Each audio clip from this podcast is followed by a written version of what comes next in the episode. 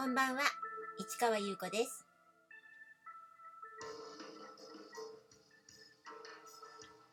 10月11日、月曜日、詩人はささやく272回目をお送りいたします。さすがに昨日、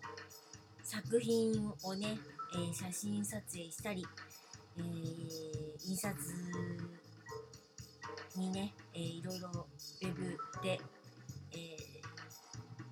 3箇所ですかね。出してみたり。それから展示のね、えーどういうふうにやろうかなっていうのも写真によってちょっと変わったので、えー10月22日の金曜日ハウス・オブ・ディ・ボル32、吉祥寺ブックマンションで開催するものなんですけどね。その展示の状況をちょっとまた変えたりとかしてなんて考えてさらにその時に朗読をやるんですけどその朗読の練習ですよね。そんなのもやったから今日ちょっとクタクタでしたね。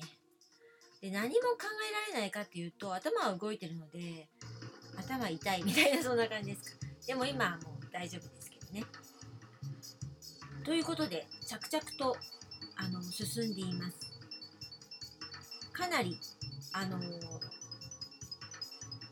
面白いものになるんじゃないかなと思っています。写真作品っていつもたくさん撮るんですけどあのなかなか見せることができなくて。で去年のハウス・オブ・ディ・ボル31もあのちょっとね出せるかなと思ったのであの写真を出したんですけどそれも劇場空間にしたいからあの立体的なものを出すとか本をずらっと並べるとかそういうことがちょっとできなかったので要するにその会場空間の中で演劇をやるというものだったからね。あのそれで写真作品出すことになったんだけど今回もブックマンションというね本屋さんの中で展示をするのでまあよくよく考えたら写真作品というのは合ってるかなと思いそちらに、えー考えを移してでちょっと今準備しているという感じです。ということでね去年のお話去年は11月だったんですけどその演劇をやってでやはりねお客さんはね驚いてましたね要するにここでやるのっていう感じですからねでお客さんとの距離感もあるでしょ？でまあこういうね状況だからあまり近すぎてもどうかと思うんだけどでもそんなに広い場所じゃないからでもある程度そのお互いが気にしないでできるような距離感とっていうことでねあのすごくあの不可思議な空間になりました。でアコーディオンの方にあの出演を頼んだ、まあ、その人があのアコーディオンを弾きながら、まあ、お芝居をするんですけどそういうところはすごくあの面白いんじゃないかなって思ったらやはりお客様もねあの面白かったって言ってくださって。で結構あのなんていうのかなあのアングラー的なイメージっていうのはあってあのねこう寺山修とかそういうカラジュロとかのイメージなんですけどそのぐっとこう詰まった感じ。その中熱気みたいなの